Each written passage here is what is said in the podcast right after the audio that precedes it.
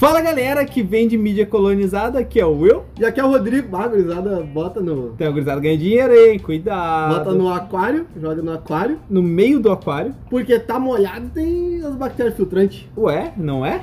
E as arqueias filtrantes?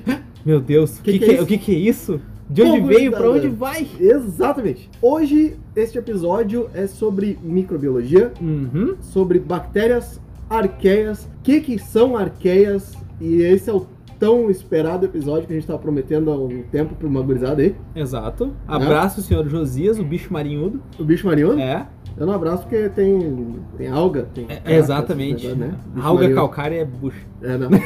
então, esse episódio, ele vai ser um episódio ao mesmo tempo técnico, vai ser um episódio que vai mostrar o quanto a gente está evoluindo em pouco tempo. Não a gente, o bizarro, a gente, Um todo o hobby. aquarismo, né? Isso, exato. A informação. A informação, o quanto a, a informação ela não é estacionária, Uhum. né? Ela está sempre evoluindo. O quanto a gente está achando coisas novas. Então, ele é um episódio tanto técnico quanto simples, mas é para você saber o que existe dentro do seu aquário, o que realmente a gente pode fazer ou não pode fazer, né? E algumas dicas aí sobre essa parte da biologia, ciclagem, não ciclagem, como eu faço, mas o principal, a gente tem uma convidada muito, muito especial, que é a Uhum. doutora Cíntia, Sim. que é uma Agradecemos de coração. Agradecemos ela de coração, que a gente chamou ela para esse episódio.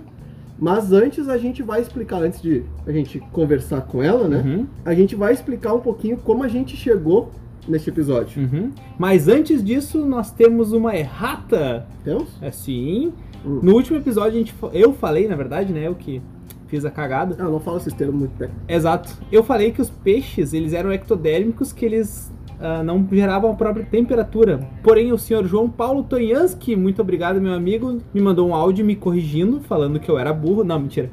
ele falou Mas isso que... foi verdade. não, a verdade é que eu sou burro, não que ele falou isso. Eu acho que ele pensou. É, pode ter pensado. Mas o termo correto para peixes seriam pecilotérmicos. Tá, mas tu pode ser burro, mas tu não é fofoqueiro, né? Exatamente, né? Que nem aqueles caras lá, né? Hipoteticamente. Exatamente. Hum. Então, o termo correto pro peixe, no caso, né, seria pecilotérmico. Então, por isso que é importante sim ter o termostato no seu aquário. Está feita errata, obrigado, senhor João Paulo Tonhansky. E agradeço as próximas erratas no futuro, porque sempre vai ter. Porque a gente não é o dono da verdade. É, É. isso. Ah, Agora podemos Mas continuar com o episódio. Já começou o episódio puto já. Dois minutos com sangue fervendo, nem tô. Já tá vermelho aqui. Então, gurizada, como que a gente começou? Por que, que a gente tá trazendo esse episódio agora? Se a gente já fez um episódio sobre mídias biológicas, Ciclagem tem dois. sobre o episódio sobre ciclagem, a gente já falou um pouco sobre as bactérias, enfim. A gente tá fazendo esse episódio porque a gente recebeu mais informações Uhum. sobre essa parte, novas informações.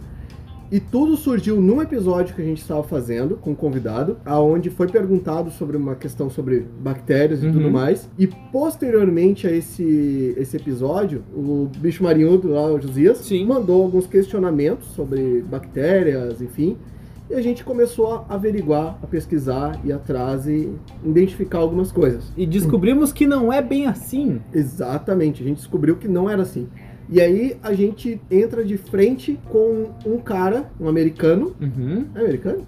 Sim, Dr. Tim Rovanek. Não, está nos Estados Unidos, mas não sei se é americano. americano? É o Dr. Tim. Eu não O sei de Dr. onde é Tim. que ele é. o famoso não Dr. sei. Tim. Que a gente chegou nesse cara aí. Uhum. Primeiramente a gente chegou nele, Dr. Tim. Quem Sim. é o Dr. Tim? Explica. O Dr. Timothy Rovanek. Esse cara, ele é um cientista, onde ele trabalha principalmente com marinhos.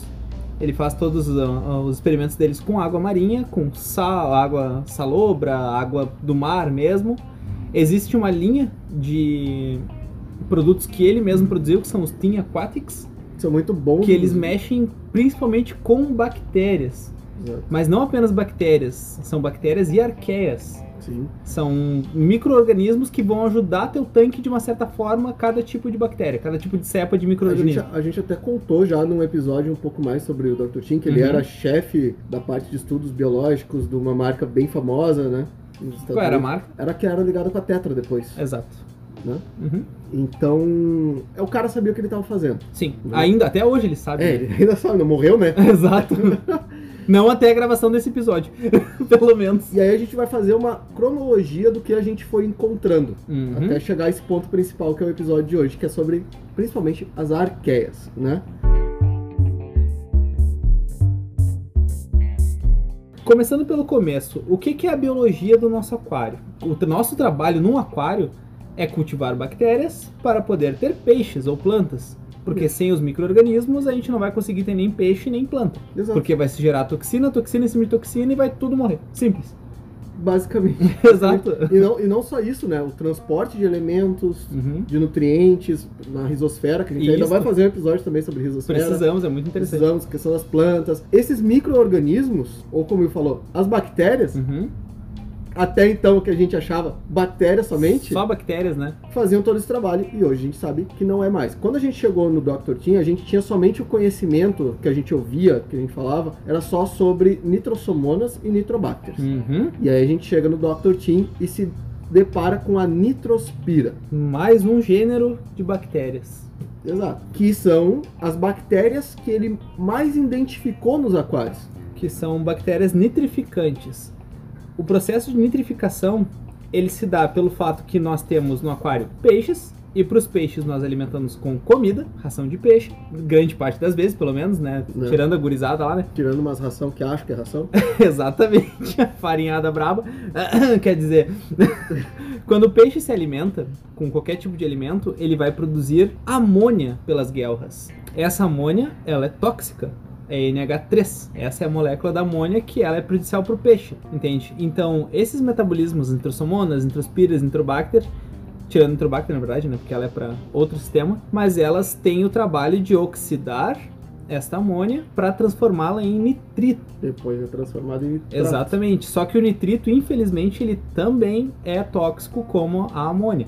Então tem que ter cuidado por excesso de nitrito, pode sim sufocar teus peixes, dar aquela doença da, da guelra marrom, E que é onde tá vasos- saturada, Os né? vasos sanguíneos também bem aparentes, né? Exatamente, principalmente em quinguios, né? Exato. Acontece bastante. Então a gente acabou se deparando com um estudo dele falando sobre a nitrospira, que nas pesquisas que ele fez sobre os filtros de aquário, a grande parte de bactérias que estavam lá eram nitrospira e Uhum. não nitrossomonas ou nitrobacters, como se acreditava antigamente, de acordo com os estudos que se tinham. Exato. Só que eram os estudos de análise de água, de, de Tratamento de água. tratamento de água. Mas Uhum. a gente vai falar mais ali, ali um pouquinho na frente. E uma coisa interessante das nitrospiras, para quem não conhece esse gênero, é que a nitrobacter e a nitrossomonas, a a nitrossomona principalmente, ela começa oxidando a amônia para nitrito.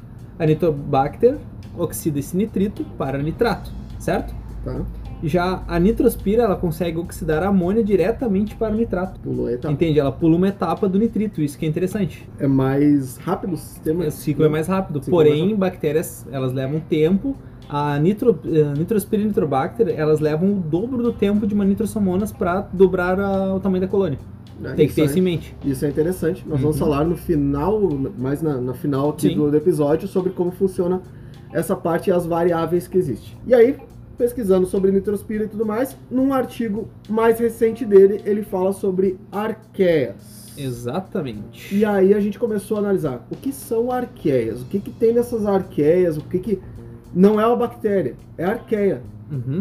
é, é outra coisa, Outro, outra família, né? Outro filo. Outro filo. Uhum. Né? Não é uma bactéria. Sim, era ok. simples assim. Uhum. A gente sabia É outro micro-organismo. Mas o que, que era a gente não sabia direito. Uhum. Né? Ele se deparou com essas arqueias que também ajudavam nessa parte de filtragem, Da ajudavam nessa parte da nitrificação. E aí a gente começou a pesquisar artigos sobre arqueias. O que são arqueias? Que- O que, elas fazem? Onde vivem? O que se alimentam? De onde vêm? Né? Exatamente, literalmente. Sexta, no É. aquarismo bizarro. Isso. e aí nós nos deparamos com um artigo, tese de mestrado ou doutorado, não Uhum. lembro exatamente, e onde a orientadora, tinha o nome da orientadora, era uma doutora chamada Cíntia. Uhum. E eu fui atrás dessa doutora Cíntia. Certo. E eu descobri que ela era uma professora da Stalker. Universidade de Brasília. Uhum. E aí eu descobri, eu acho que o e-mail da doutora Cíntia. E eu mandei um e-mail pra ela naquela, tipo, ah, um dia talvez ela me responda, esses lunáticos perguntando sobre a arqueia. Do nada, Do né? nada. No aquarismo, né? Nem aluno, né? Nem aqui, nem nada. Tá cheio de, de coisa pra fazer. né? A gente incomodando, né? é, a gente enchendo o saco. E ela me respondeu.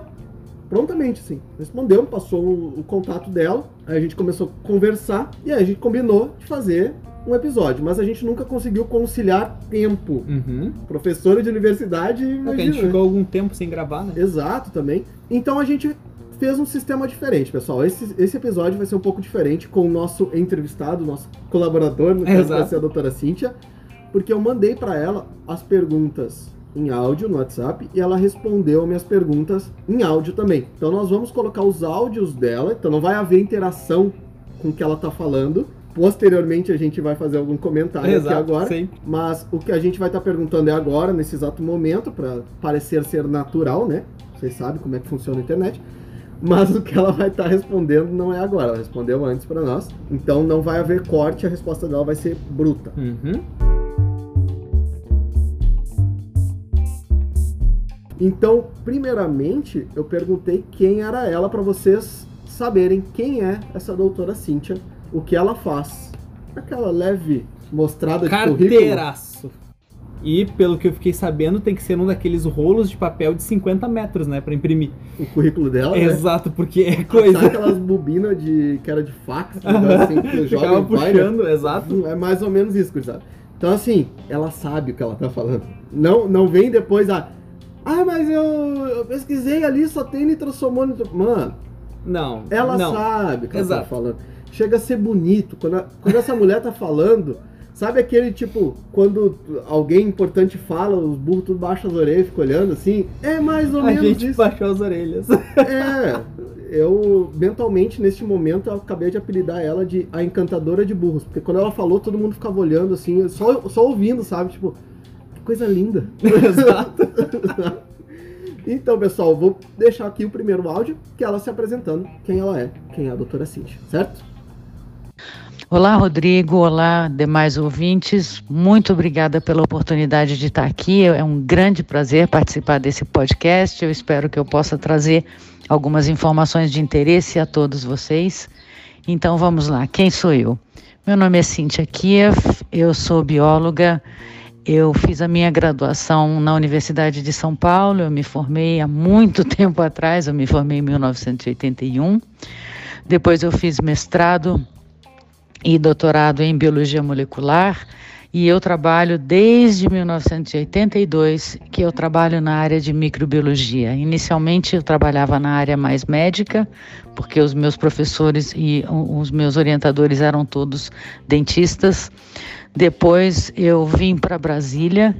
Eu, em 1988 eu vim para Brasília e eu entrei no mestrado em biologia molecular, onde eu parei um pouco de exercer atividades de microbiologia, mas depois, durante o meu doutorado em biologia molecular, também pela Universidade de Brasília, eu fui contratada como professora de, de microbiologia na Universidade de Brasília, tanto que esse ano eu completo 25 anos de UNB, então eu já sou considerada agora prata da casa, né? Acho que é uma maneira simpática de não chamar a gente de velho.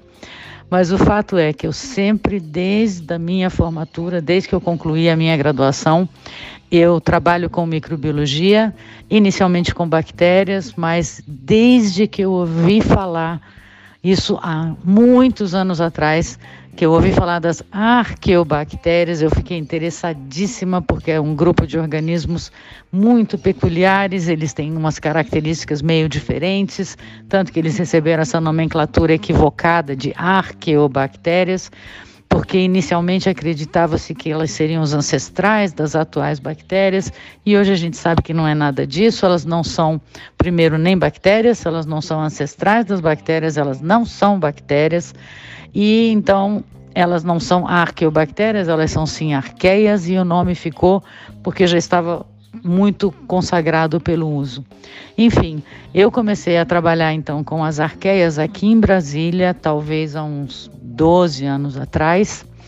Eu, eu já tive alguns alunos de mestrado e doutorado que também trabalharam com arqueias, e o nosso o enfoque do nosso grupo é caracterizar e detectar que tipo de arqueias a gente encontra em ambientes, seja ambientes naturais, por exemplo, solos, ah, sedimentos lacustres, águas ou mesmo em produtos comercializados como sal comercial. Então, o que, que a gente faz?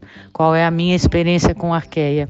Nós já tivemos, conseguimos obter a cultura de determinadas amostras de arqueia e nós também já fizemos a caracterização molecular, a caracterização genômica de algumas dessas arqueias, no sentido de tentar caracterizar a que grupo elas pertencem.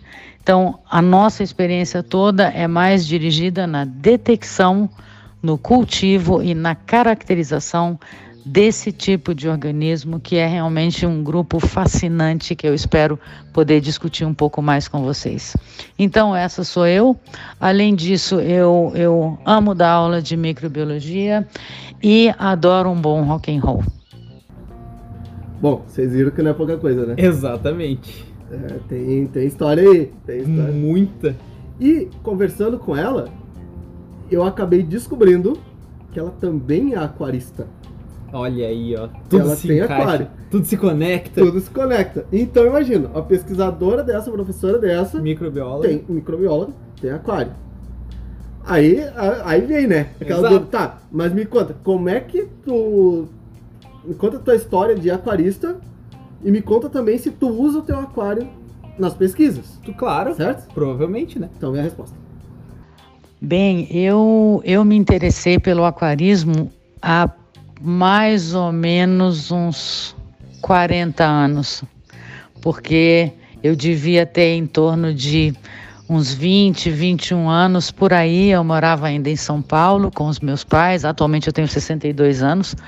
Eu vivi em São Paulo com os meus pais e eu sempre tive muita, muita afinidade por animais, os diversos animais, tanto que por isso eu fui fazer biologia.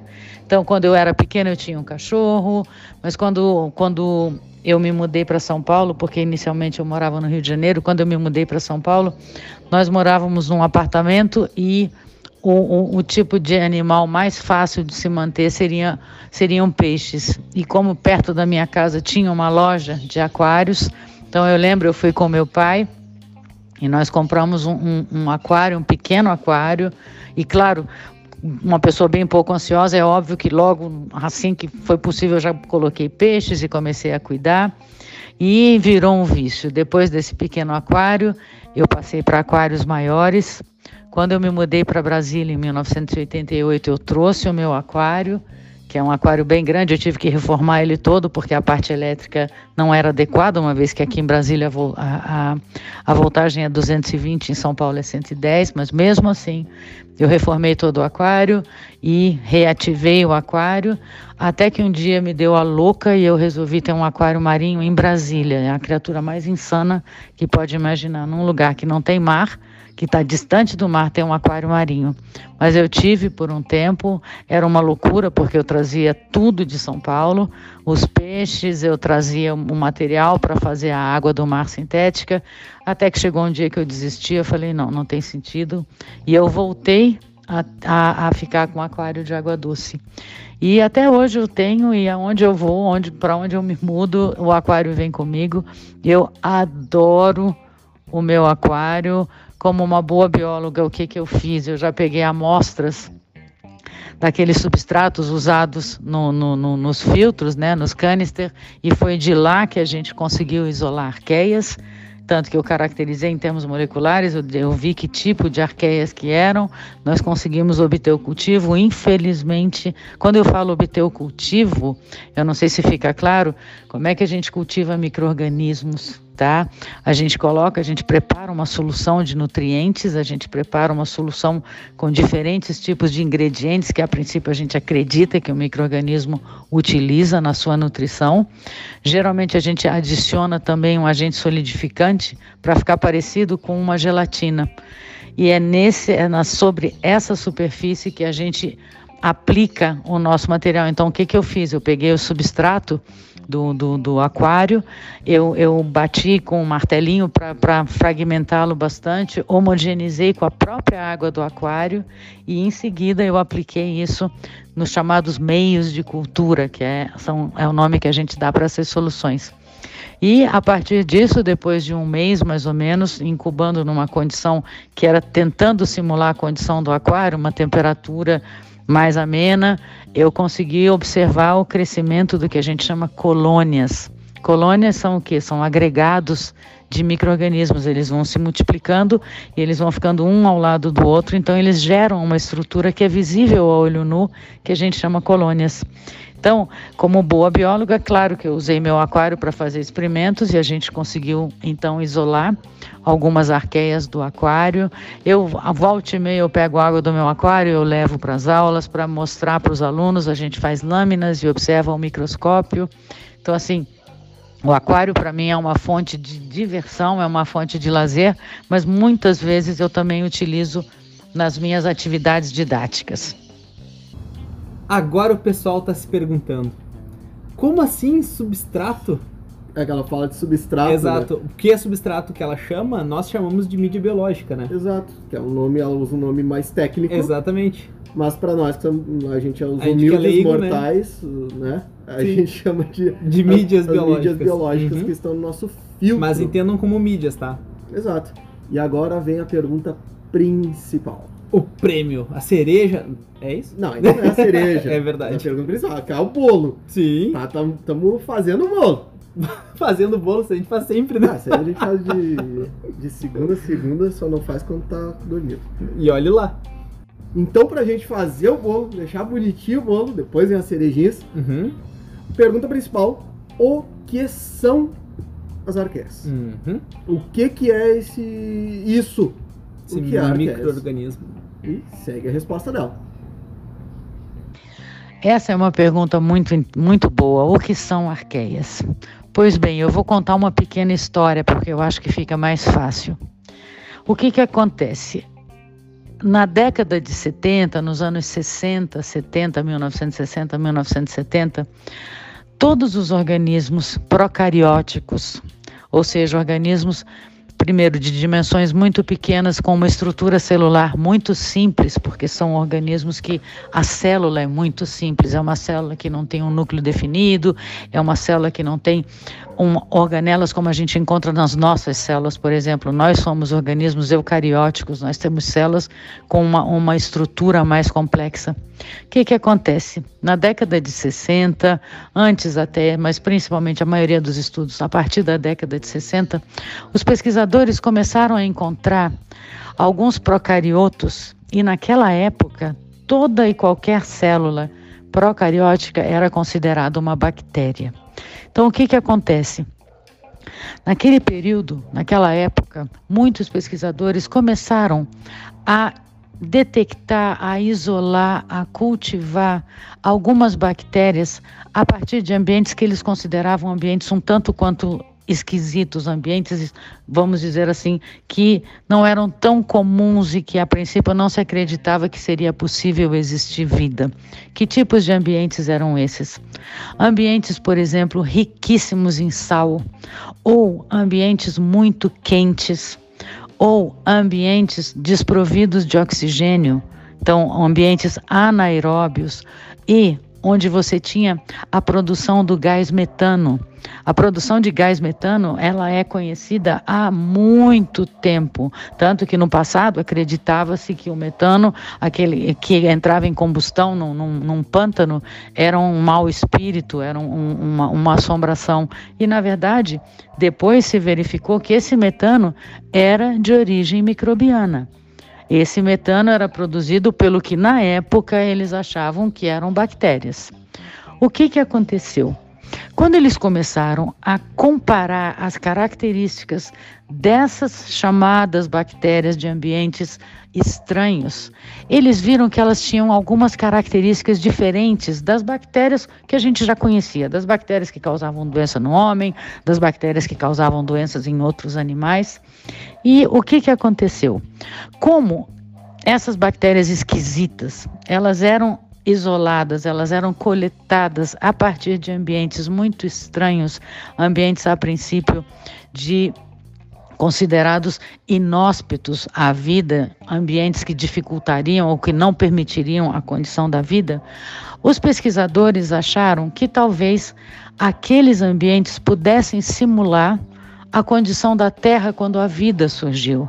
Então, por exemplo, a gente sabe que quando a vida surgiu na Terra, a Terra era um planeta quente, a Terra era um planeta é, sem oxigênio, era um planeta anaeróbio, a Terra era um planeta onde a, a, disponibilidade de nutrientes era muito pequena. Então, essa condição da Terra, quando a vida surgiu, lembrava por algum, de alguma forma, por exemplo, um pântano onde você tinha a ausência de oxigênio, onde você tinha uma pequeníssima quantidade de nutrientes. Muitas vezes você tem ambientes pantanosos que têm uma temperatura mais elevada, e era exatamente nesses ambientes que você encontrava, ou num ambiente muito salino, ou seja, esses, essas bactérias esquisitas, por essa razão, por serem encontradas nesses ambientes tão estranhos, eu vou dizer, ambientes tão extremos, os pesquisadores viram que eram procariotos e eles falaram muito bem.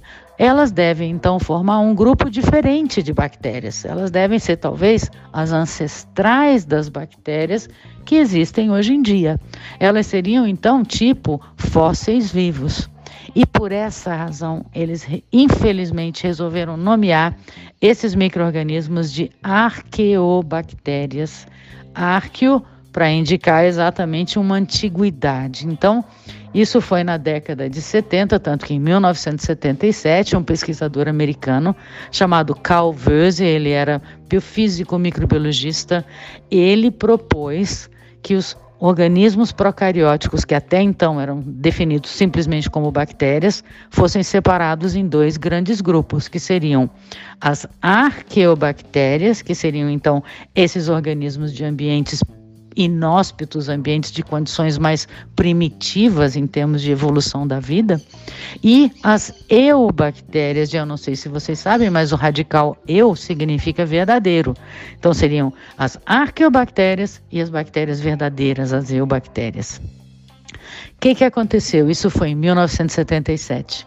Só que depois disso, quanto mais eles estudavam essas arqueobactérias, mais eles viam que elas eram muito diferentes das bactérias comuns que a gente conhecia, das chamadas eubactérias.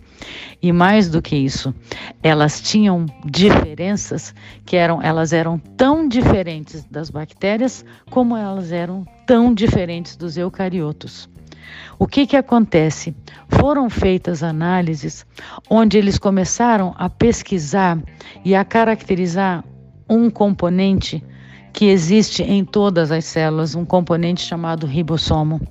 O ribossomo é uma partícula que ela é importante para a célula fazer proteínas, pois eles analisaram um dos componentes do ribossomo e eles perceberam que nessas arqueobactérias, esse componente do ribossomo, que é chamado de RNA ribossomal, esse, essa molécula, ela era nas arqueobactérias, ela era muito diferente desse mesmo componente nas bactérias e desse mesmo componente nos eucariotos. Além disso, eles viram, por exemplo, que o envoltório, toda célula tem um envoltório, que é a membrana citoplasmática. Eles viram que a membrana citoplasmática de, de, dessas arqueobactérias, ela tinha uma estrutura e ela tinha uma composição química diferente da estrutura e composição química da membrana citoplasmática de bactérias e também dos eucariotos. Além disso, eles viram, por exemplo, que essas bactérias, arqueobactérias, tinham parede celular igual as outras bactérias também têm, só que novamente a estrutura e a composição química da parede celular era diferente. Mais do que isso, eles começaram a ver que muitas dessas arqueobactérias exibiam propriedades, principalmente propriedades de, de, comportamento metabólico, de fisiologia. Essas propriedades elas eram muito mais parecidas com os eucariotos, ou seja, com as células mais complexas estruturalmente.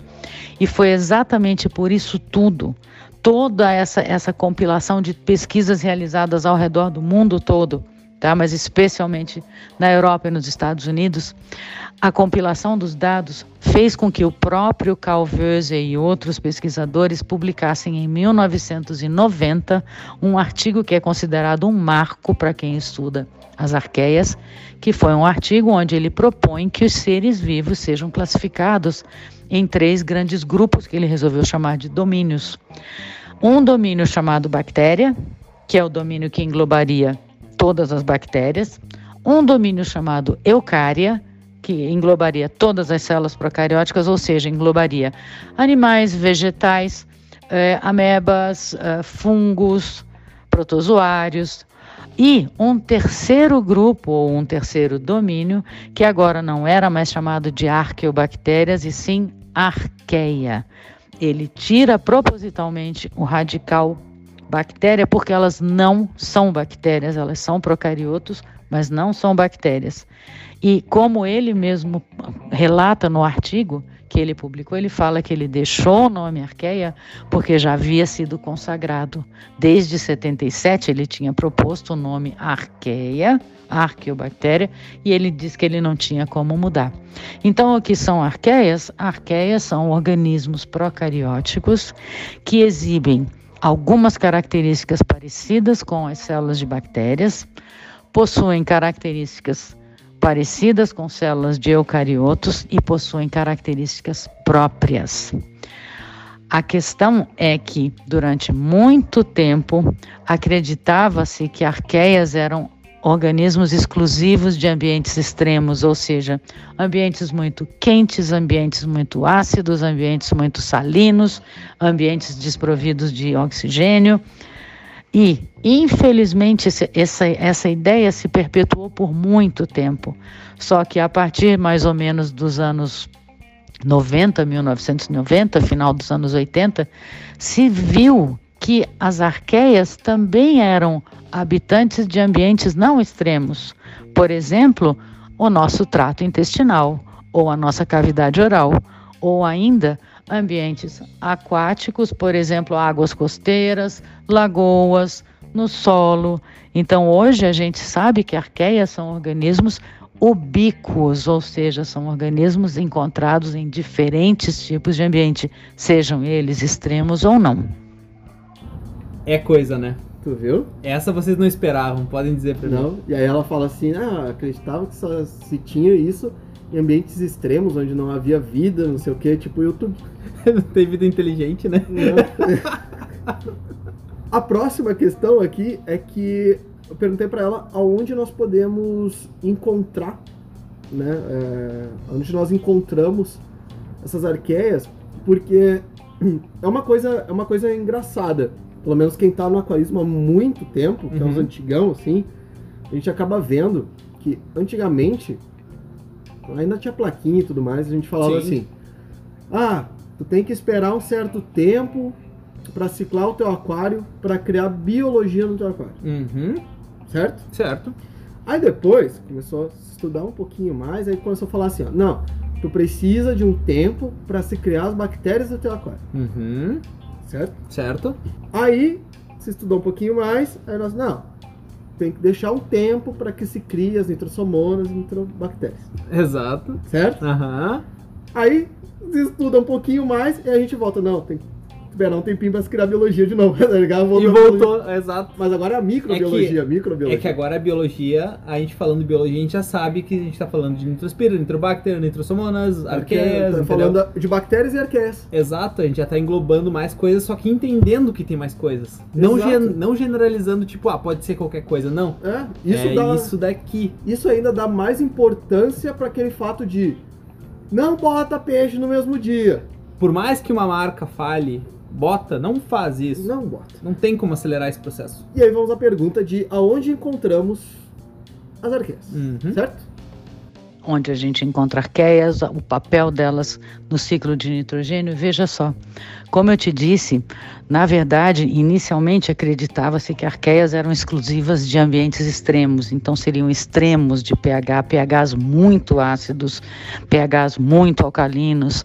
É, mesma coisa com salinidade, altíssima salinidade, tanto que eu, por exemplo, como eu mencionei anteriormente, eu tenho um estudante de mestrado onde a gente está comprando diferentes marcas de sal comercial, tá? Sal que a gente usa para cozinhar, e nós estamos cultivando arqueias a partir desse sal.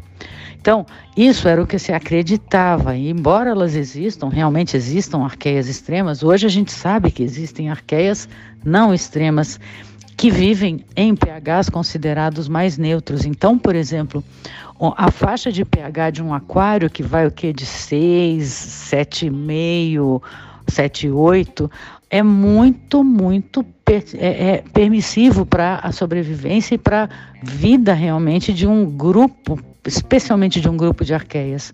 As arqueias agora já, já, já existe uma caracterização bastante grande de arqueias de diferentes ambientes, então a gente consegue dividi-las em grupos que a gente chama de filos.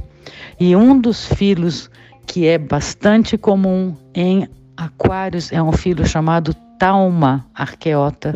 As Tauma arqueias são arqueias que foram primeiramente detectadas em ambientes aquáticos, tá? Em ambientes marinhos, depois foram vistos em ambientes de água doce também. Posteriormente foram, foram detectadas taumas, tauma arqueias em ambientes em solo, em amostras de solo. Nós isolamos aqui no solo de cerrado, na água do meu aquário, a gente no substrato usado do aquário, né, como você brincou a biologia do aquário, nós isolamos taumarqueias. E o que que acontece?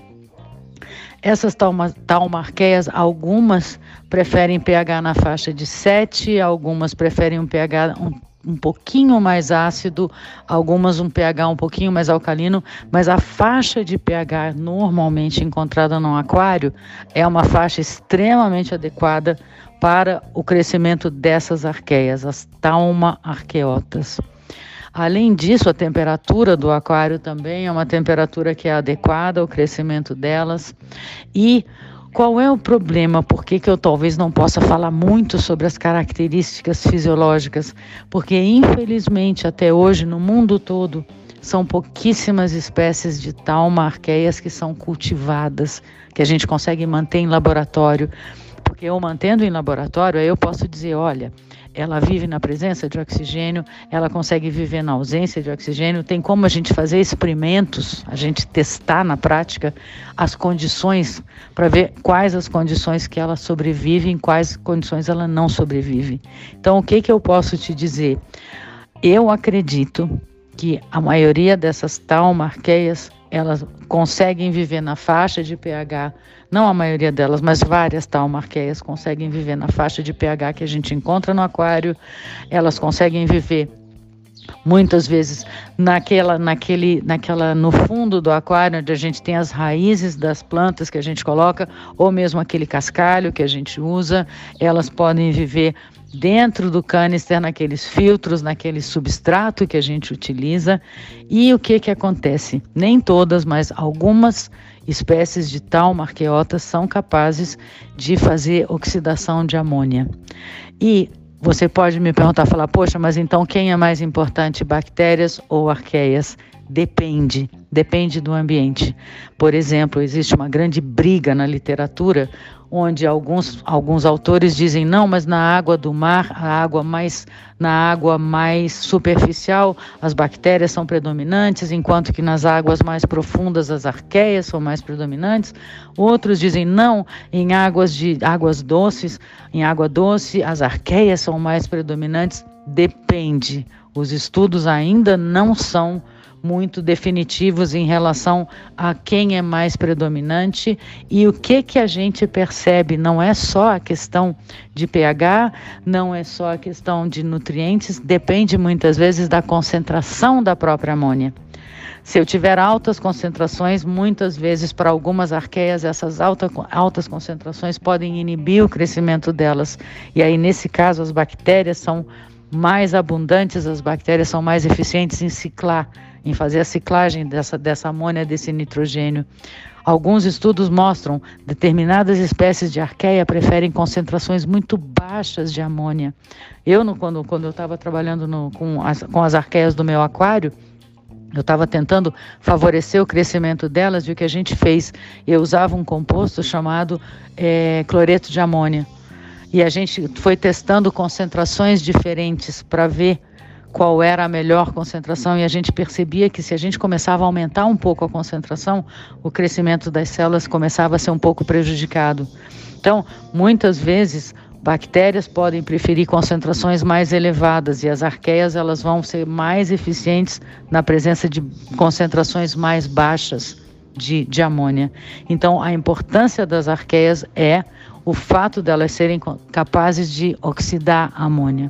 E certamente existe uma, uma colaboração de atividades, seja de bactérias, seja de arqueias, nessa ciclagem de nitrogênio. E olha aí que coisa curiosa que ela fala nesse, nesse, nessa parte, que ela fala assim que as arqueias elas não se dão bem em ambientes onde a gente tem altos níveis de amônia. Uhum. É, isso vai exatamente, Inibe, né? vai exatamente no que o Dr. Tim está falando uhum. nos artigos dele, quando ele fala que no aquarismo quem toma conta mais é as nitrobacters, né? Nitro, as nitrospira, uhum. porque as nitrobacters e nitrosomonas são bactérias de ambiente onde a gente encontra muita amônia. Ou seja, as bactérias de início de ciclagem de um aquário. Exato, mas não de continuação. Exato.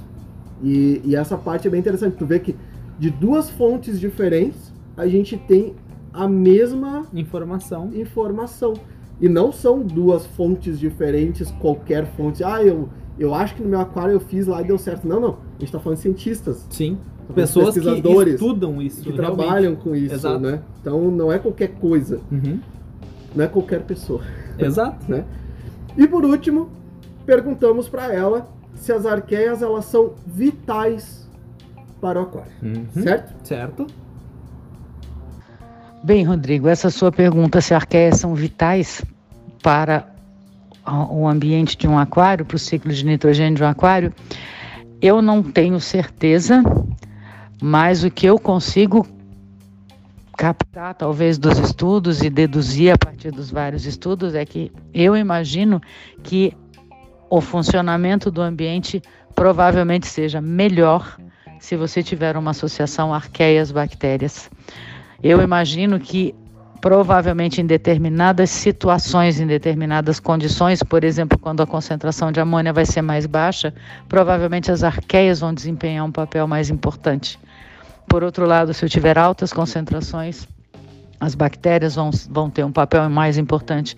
Não só isso, dependendo da condição do pH, dependendo da condição de aeração desse aquário, da temperatura, tudo isso pode também influenciar na maior ou menor eficiência. Então, o que eu acredito é que provavelmente essa, essa associação, esse consórcio, vamos dizer assim, entre arqueias e bactérias, provavelmente seja bastante importante. O que não impede de dizer que, de repente, em alguns ambientes naturais, talvez a gente possa ter ambientes onde existam só arqueias, ambientes onde existam só bactérias. Mas, sem dúvida, a, a, a, o trabalho colaborativo vai ser muito importante para a manutenção do equilíbrio do ambiente, ok? E com isso, então, eu agradeço. Muito obrigada pela oportunidade. Eu espero que tenha esclarecido algumas, algumas das dúvidas que eventualmente alguma, algumas pessoas possam ter. E eu agradeço. Então, necessitamos de ambos, tanto as arqueias quanto bactérias, para tentar manter uma estabilidade, né? Exato. Só que sabemos que em ambientes extremos, as arqueias elas sobressaem melhor do que as bactérias. Exato. E isso é interessante. Exatamente. Aí entra aquele pessoal que, ah, mas a bactéria nitrosomona não existe abaixo de pH 5,5, mas aí tem arqueias para fazer esse ciclo. Por isso que às vezes a pessoa tem um pH muito ácido e amônio e nitrito zeradinho. É, porque essa era uma grande dúvida, né, que, que tinha. Porque, ah, mas as informações que a gente tinha, as informações que tinham antigamente estavam erradas? Não elas estavam somente incompletas. Exato. Assim como essa informação que a gente está dando agora, provavelmente daqui um ano, dois, Já vai estar tá vai tá incompleta. Ter, é, possam ter muito, muito mais informações para agregar, não.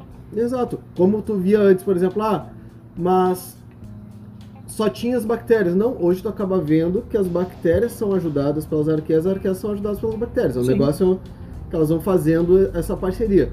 E aí, o que tinha muita dúvida antes é que algumas pessoas chegavam e falavam assim, batia o martelo e tinha certeza. Não, tu me prova, não sei o que, né? Prova do... tu fica falando. É. tu que tá negando. Ah, no pH baixo de. É 5,5, né? É. Falou. Nós não temos mais bactérias. Tá ok. Nitrificantes e toda essa parte sim. Beleza, mas como é que dentro de um aquário, num pH 5,5, cheio de peixes, abaixo de 5,5, vamos botar uhum. 5. Certo. 4. 4,7. 4,72. Tá. 4, 7,2? Não, 4,72. Ah, tá. Então tá bom. Não temos bactérias. Mas eu tenho um monte de peixe. Tô dando comida que nem um capeta dentro. Certo. E mesmo assim não tem amônia. E aí? Não tenho amônia, não no, no resultado final da equação. Uhum. Não tenho nem na leitura do teste. Sim. Tá extremamente E é equilibrado. É, é Deus? É mistério. É o Mr. N? Exato. Entendeu? Vem cá, onde é que. Porque aonde a gente sabe é. Nenhum aquário amônia é zero. Não existe aquário com amônia zero, né? Por que, que a gente dá essa afirmação? Não é que, ah, quando tu vai fazer o teste, ah, aí vai chegar o cara, ah, mas olha aqui, ó, no meu teste tá no zero. Não, não é isso que a gente está falando. É que nenhum aquário já montado, já pronto, já todo feitinho, vai haver, vamos dizer assim, fabricação zero de amônia. Não existe? É, não tem como não ter, porque tem a escama do peixe, tem a mucosa, tem talvez plantas que estejam morrendo, matéria orgânica, urina. Isso tudo Tá tá, gerando. gerando. amônia. São materiais orgânicos que estão sendo decompostos, então tá gerando amônia. Está gerando. A amônia zero no nosso aquário, quando tu faz teste, significa que tu tem a mesma quantidade de microbiologia consumindo Aquela taxa de amônia Aquela- que está sendo gerada. aquela taxa que está sendo gerada automaticamente. Então Exato. o que está sendo gerado está sendo consumido Uhum. no mesmo momento. Isso é um equilíbrio. Isso é um equilíbrio. Então a gente não tem zero. Isso não, não existe, Uhum. tá?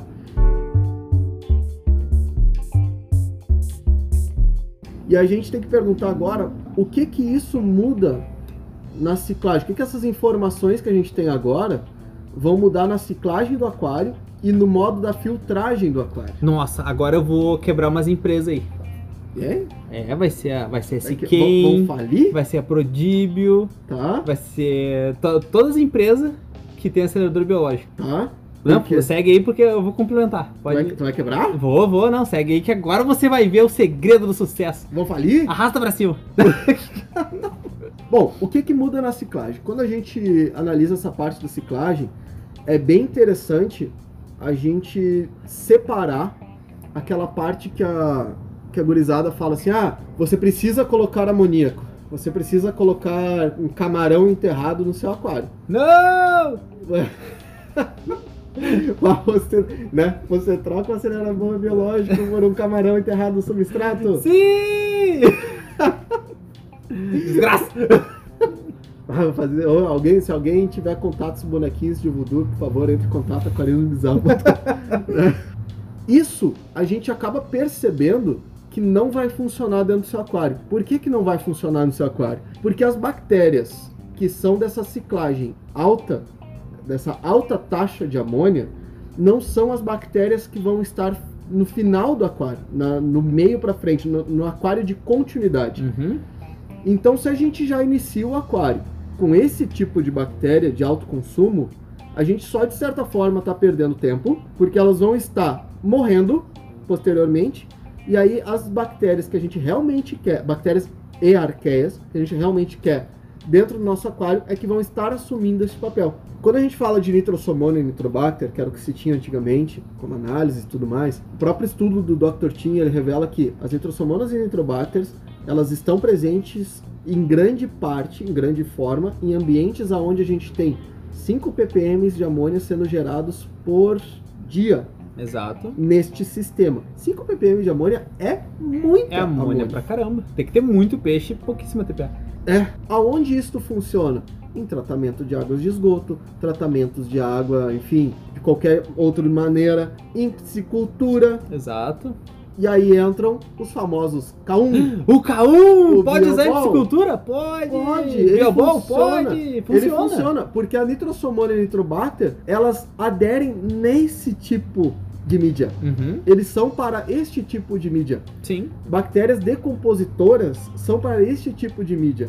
Mas elas só estão presentes, elas só estão vivas, elas só estão em grande quantidade quando esse sistema está sendo suprido em alto nível. Exato. De alta nitrogenados. concentração. Exato. E esse- essa alta concentração de nitrogenados, que a gente não vai encontrar no nosso aquário, Uhum. prejudica as nitrospira e as arqueias. Exato. Ela inibe o crescimento de outras colônias quando se tem muito, muito material nitrogenado. Exato. E quando a gente está falando assim, ó, nitrobacter, nitrosomona, nitrospira, arqueias, Uhum. a gente está falando só ali é a família? É. A gente tá falando só família, o gênero, né? Sim. Ah, enfim, a gente tá só dando a, tipo, a- como se fosse canídeo ou Aham. felino. Tem uma, uma variedade gigantesca. Sim, exato. Cada Espécies, uma faz né? um negócio diferente. Uhum. Cada um tem uma taxa de transformação, Oxidação, né? de oxidação diferente. Cada uma tem uma um tempo de vida diferente, uma a reprodução em colônias, uma velocidade diferente. Então, cara, são várias, várias e várias e muitas E, a- várias. e agora, já que a gente sabe que a biologia inicial é diferente da biologia, biologia estável depois de seis meses de aquário, que já se mudou totalmente, é aí que entra o ponto que eu falei que ia quebrar essas empresas. Tá? Elas vão falir agora. o- Deus o livre. É anarquia no aquarismo. Meu Deus do céu, olha o processo. Não, não é um processo na verdade, né? É só eles... Hipoteticamente. Hipoteticamente falando, tá? Tá. Ah, estou hipoteticamente seguro agora. você não deve, não seria ah, certo você ficar adicionando aceleradores biológicos em cada TPA, porque você está botando biologia com competidores. Você está botando mais e mais competição em questão dos materiais nitrogenados, e isso vai fazer as suas colônias atuais se perderem. Ou quem sabe essas colônias novas que você está inserindo, tentar dominar essas e gerar aquele nova ciclagem de aquário e dar uma merda ferrenha. É, Quando a gente recomenda colocar, ah, mas quando que eu vou colocar o acelerador biológico? No início do aquário. Exatamente, porque Eu ele é o posso- iniciador, né? Pra acelerar. Eu posso usar ele posterior? Pode, numa condição que é quando tu for limpar o teu canister, limpar teu filtro, e tu for fazer aquela limpeza meio que geral das tuas mídias, onde Uhum. tu vai bater as mídias pra tirar Botar na aquele... que boa, né? Botar na, na Não, sanitária, deixar branquinho. Não, não nesse caso, mas tipo, Ah, tá. quando tu pega, joga elas todas num balde lá, Uhum. chacoalha bem, e tira Sim. todo aquele negócio. Tu até pode usar, mas é uma dosagem de controle. Só que tu tem que tomar cuidado, porque esses produtos, eles são feitos para pegar um amplo espectro de muita coisa. Como Uhum. assim um amplo espectro de muita coisa? Eles são feitos para pegar desde o aquário que começa com uma taxa muito baixa de nitrogenados, Uhum. e mais uma vez, não existe. Eu já vou falar disso, mas não existe aquário zerado de nitrogenados. Né? Ele, tem, ele tem bactérias ali que vão trabalhar com um aquário já com alta taxa de nitrogenados. Vai ter ali bactérias de continuidade dentro dele. Então vai ter todo tipo de cepas de bactérias que eles conseguem colocar que eles acham, cada laboratório acha que são as melhores Sim. certo? Então, nesse momento, tu pode estar, como o Will falou, pode estar prejudicando, às vezes, uma, uma colônia de bactérias que já está estabelecida e que não é tão competitiva quanto essa nova que está entrando, Uhum. né? Até porque se ela não se agregar ali, aquela coluna ela vai morrer, gerando mais amônia. É. Então, essa parte que a gente fala assim, ó, olha, que é comum o pessoal, ah, mas agora vem a parte interessante, tá? Que é até uma questão que muita gente fala. Poxa, mas se eu começar um aquário e botar acelerador biológico, eu não vou botar amoníaco, não vou botar ração, não vou botar nada, como é que elas vão se alimentar? Da onde vem a amônia? É. Ah, mas a, a empresa, lá, por exemplo, a Siquem, Siquem tem um tem um informativo lá que ela No recomenda site, botar ração. Botar mas a ração. ração da Siquem? É. É. Nutridite, né? colocar ração. Da onde vem isso? Se vocês estão falando que não é para fazer. Bom, pessoal, o que vocês têm que entender é assim, ó. No entendimento que a Siquem repassa, tanto nos seus produtos, que é. Isso eu tô falando Siquem, eu tô falando um Uhum. laboratório geral, né? Certo. Um- Uma questão geral. No mundo ideal, todos os produtos são recomendados a utilização de água de RO ou Deionizado. deionizado, né? Reverso osmose ou deionizado, Uhum. que é uma água pura. Sim. No momento que tu coloca no aquário os sais que tu tu re- precisa recolocar, que tu Uhum. ajusta o pH, são todos minerais. E aí tu tem um cascalho ali, só um vidro, um cascalho. elas- Eles pensam sempre na pior da pior hipótese. A pior da pior da pior hipótese é um aquário totalmente nulo, Sim. com uma água totalmente zerada, sem nada. Então, o que, que eles vão indicar? Para este caso, colocar um pouco de ração, que aí sim tu cria um pouco de nitrogenado, Uhum. certo? Para que aí sim o produto possa funcionar Sim.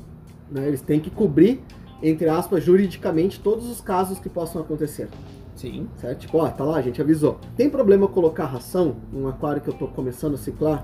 Não, vai porque eu-. É, não, não necessariamente, porque o teu filtro vai pegar, tuas bactérias vão estar a mesma coisa igual, mas não é o indicado, porque tu vai criar um nível de nitrogenado um pouco maior do que as bactérias necessitam. Porque um aquário que é feito com água da torneira, tem um pouco de substrato, tem uma plantinha, o aquário normal, tradicional da família brasileira, Da né? família mundial, né? família mundial, ele vai ter resquícios de nitrogenado. Sim.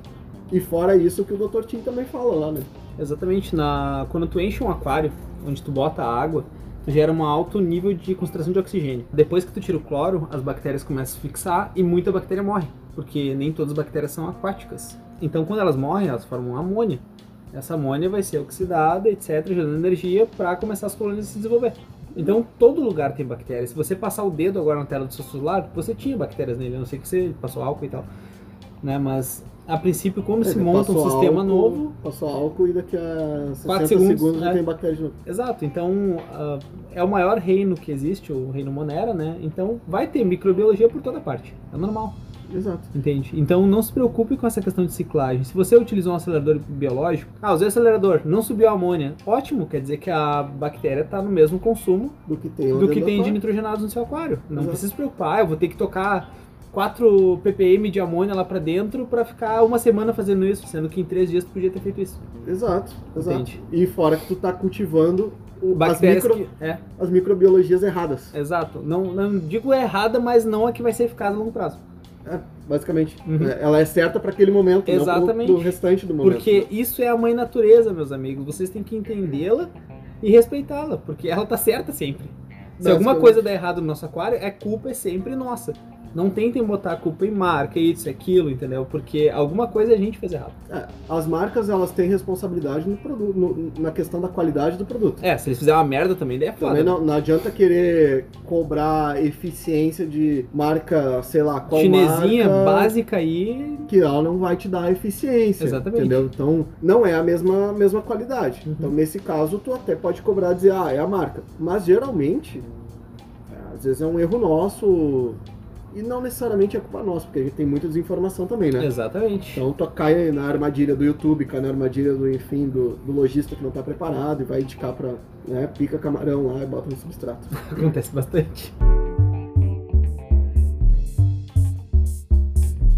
Entra a parte da, da filtragem, que a, a parte da filtragem, a gente já falou um pouquinho aqui, mas que a gente não pode comparar o sistema de piscicultura, aquário e tratamento de água. Uhum. Por são- exemplo, o K1 é ineficaz no aquário, mas numa piscicultura ele já é mais eficaz.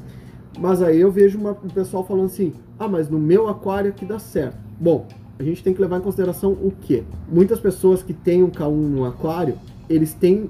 Não aquário, eles têm uma piscicultura, porque é o pessoal aquele que tem jumbo, Aham. e aí dá peixe, pro dá peixe para os animais 7 comerem. kg de filé por dia, dá, Dá um monte, de boi. tem que dar um pote de ração inteiro por dia.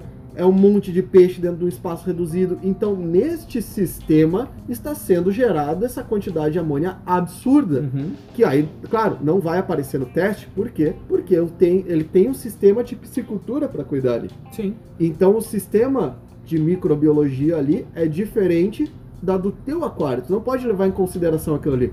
O cara que quer montar, um, por exemplo, um aquário plantado, ele não pode olhar um aquário jumbo e falar, "Ó, vou fazer o mesmo sistema de filtragem que eu acho legal. Bota o K1, ué. Um abraço pro nosso bicho tabeludo, Douglas. Ah, ele, ele caiu no golpe, verdade. Caiu no golpe do K1 no plantado. Então, não é o mesmo aquário. Não é o mesmo sistema. E hoje a gente sabe por quê. Porque não é a mesma microbiologia. Sim. É o mesmo para um aquário e é o mesmo para um tratamento de água, de rede, de esgoto, que era o que se usava antigamente como parâmetros de estudos para artigos em aquário. Era tratamento de água, ah, tratamento de água é tudo igual. Não, não é. Você sempre tem que tratá-la com respeito. que? O quê? Outra questão também é que a gente falou aqui que o Will mencionou aqui do usar o acelerador biológico, quando que tu vai usar acelerador biológico fora do início Uhum. da montagem, Manutenção pesada em mídia, né? manutenção pesada em mídia, mas nunca, jamais lave as suas mídias com água clorada. Exato, na água da rede, principalmente, né? Que grande parte do Brasil tem água muito clorada. Exato. Aí eu- tu lavou ali, tu vai matar todas essas nitrospira e arqueias que estão ali tentando se criar e fazer a continuidade do teu aquário. Dá certo, só que é, então acaba matando elas. Sabe o que me ocorre agora, neste exato momento, na mente? Às 19h44? Não aos Ô, louco, quase bicho! 50 minutos de podcast. Até mais, tá? tá? Sabe quando a gente falava no- nos podcasts? A gente fala isso já há muito tempo, né? Mas aí Sim. agora falar nos podcasts. Tipo, ah, o seu aquário, ele vai finalizar sua ciclagem de 3 a 6 meses. Uhum. A gente falava isso. Sim. Mas, tipo, por quê? Ah, porque a biologia toda vai se completar. Tá, mas como assim? Que biologia? agora tá aí.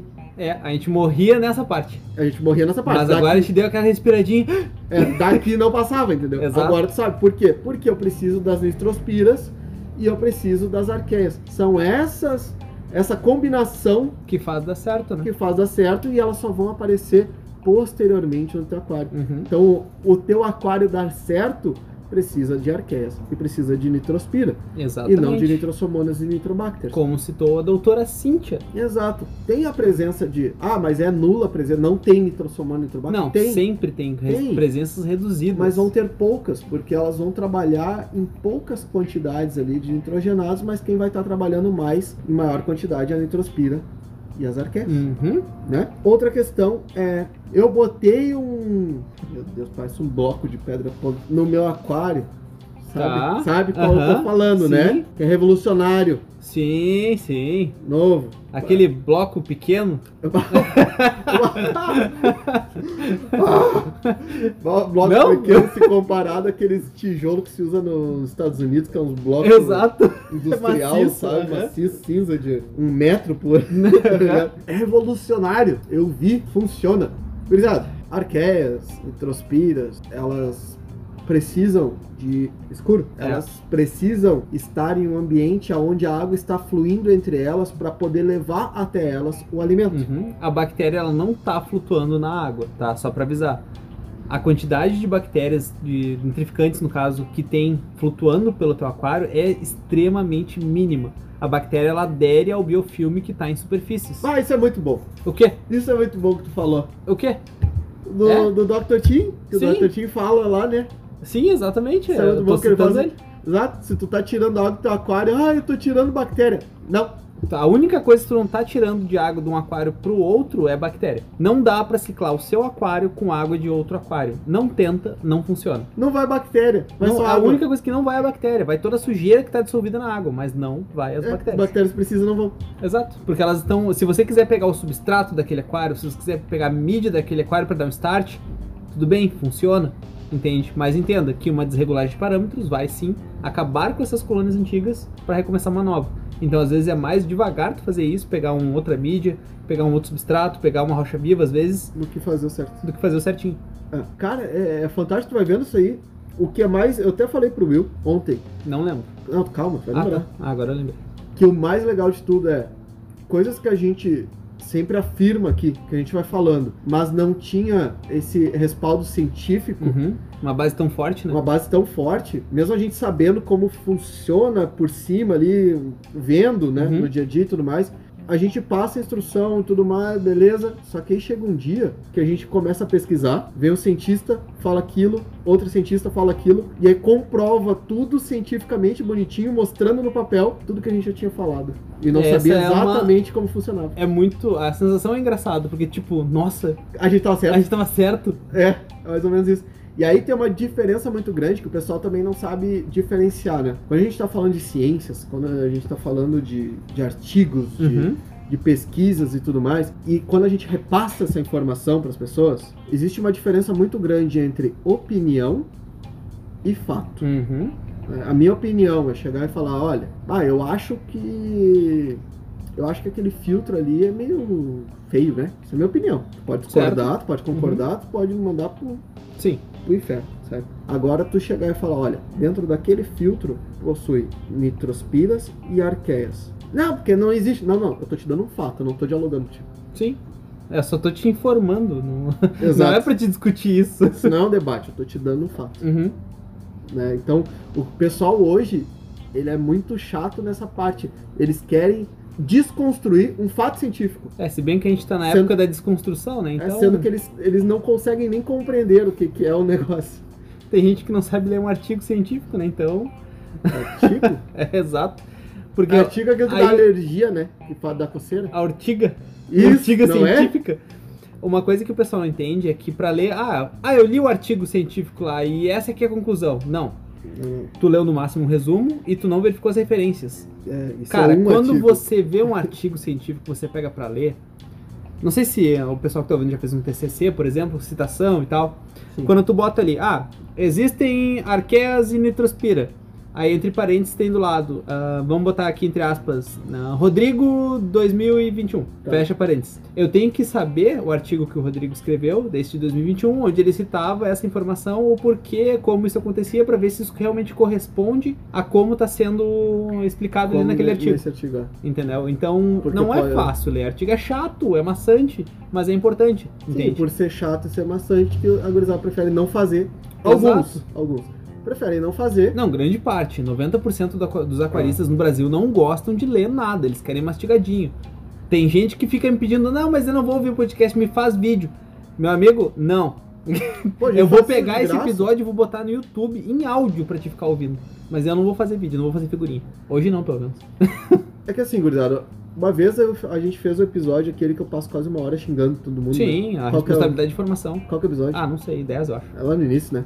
10, alguma coisa assim. Uhum. E ali eu tirava totalmente a, a responsabilidade do aquarista, só que quando ele realmente tinha a informação correta e queria fazer errado. Só que hoje eu acabo vendo também que é um pouco de preguiça dos aquaristas, porque ele Sim. quer a resposta certa, ele quer já a resposta pronta, sem nem pesquisar, sem Uhum. nem ir atrás. Aí fica naquela tipo, ah, ah, mas um cara fala uma coisa, ah, o outro cara fala uma coisa, ah, o terceiro fala uma coisa, ah, eu não sei quem tá falando a verdade, tá, mas tu pesquisou? Exatamente. Tu quer comprovar quem tá certo ou quem tá errado, quem tá te passando a informação certa ou quem tá te passando a informação errada? Basta pesquisar.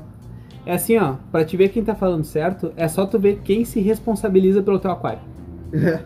Se o cara falar assim, ó, não, eu tô te falando aqui, mas é o que eu faço no meu, ó, pé pra trás. Aí o outro fala assim, não, eu tô te falando que isso vai dar certo no teu aquário. Se não der certo, eu arrumo.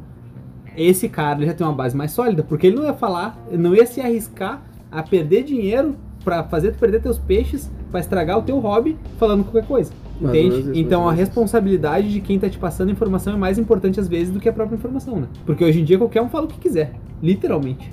É, é, inclusive nós. Exato. E aí o que que pode comprovar ou não que a gente tá certo ou que a gente tá errado são os aquaristas pesquisando. Exato. Porque é? a gente sempre pede, pesquisem, busquem fontes, tragam Uhum. material ali, principalmente pro grupo, É, né? a gente não é o dono da verdade e sempre que a, um- uma gurizada traz, como aconteceu agora no início do episódio, traz a informação correta, a gente vai lá e faz uma errata. Erratas! Ou se a gente não fez o episódio sobre, a gente vai agregando cada vez mais até fazer o episódio. Como é, o- é como é esse caso. Exato. Demorou, mas veio. Demorou, mas veio. É isso? A princípio, sim. Eu quero agradecer a doutora Cíntia, a humilde doutora A doutora que Cíntia é se gente dispôs a nos responder Gosto muito tudo e todos. A gente tem que fazer um- um- uma conversa com ela, realmente, temos que marcar. Não, Que seria legal- algo interessante. Sim, e o legal da doutora Cíntia é que eu parei e mandei, depois que acabou, eu mandei as perguntas, Sim. né? Aí eu perguntei pra ela assim, tá, mas, doutora Cíntia, eu tava pensando uma coisa agora. Aí já vem os pensamentos Aham, sim, loucos sim. científicos, né? Nazaré, cal- calculando, assim. É. Aí eu. Se, a gente não sabia que antes era arqueias, né? Uhum.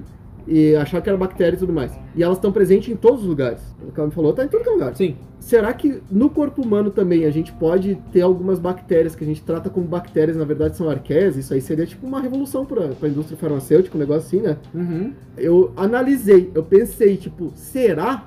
Já voltou o áudio? Sim, tem. Pai, eu puta merda! Não! Ah! O Rodrigo acabou de ser sequestrado pela FBI, eu não sei o que aconteceu. Ah, certeza que foi um laboratório.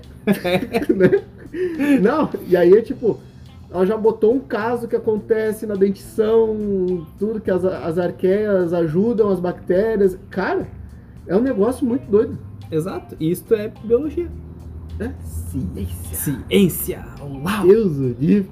Que episódio, hein? Tu viu? Acho que foi o mais técnico que a gente já fez na vida Dessa semana, sim. desse mês. É. Então é isso, gurizada. Eu vou ficando por aqui. Muito obrigado a todos. Não comprem mídias colonizadas. Não bote mídias dentro do seu aquário, que senão serão só enfeites. Não lave suas mídias com água clorada. Não coma doces antes de dormir, porque as arqueias e as bactérias vão estragar seus dentes. tá merda. Ah, ela transforma em metano o bagulho. Doido. Explode! E eu vou ficando por aqui. E, gurizada, nossa revista Tá saindo a edição 2 já. Vai sair a edição 2. Em breve. Ainda tem algumas da edição 1. Quem Uhum. quiser, é de graça. Quiser que a gente envie pra alguém. Paga o envio, nem É vem com pago o essa de graça que o pessoal Correios. já tá entendendo errado o negócio. Não, a revista é de graça, É. mas o envio não é. Exato. Porque a gente não tem dinheiro pra pagar correio, tá? Então, se você quiser a revista, tá muito linda, tá muito bonita. Uhum.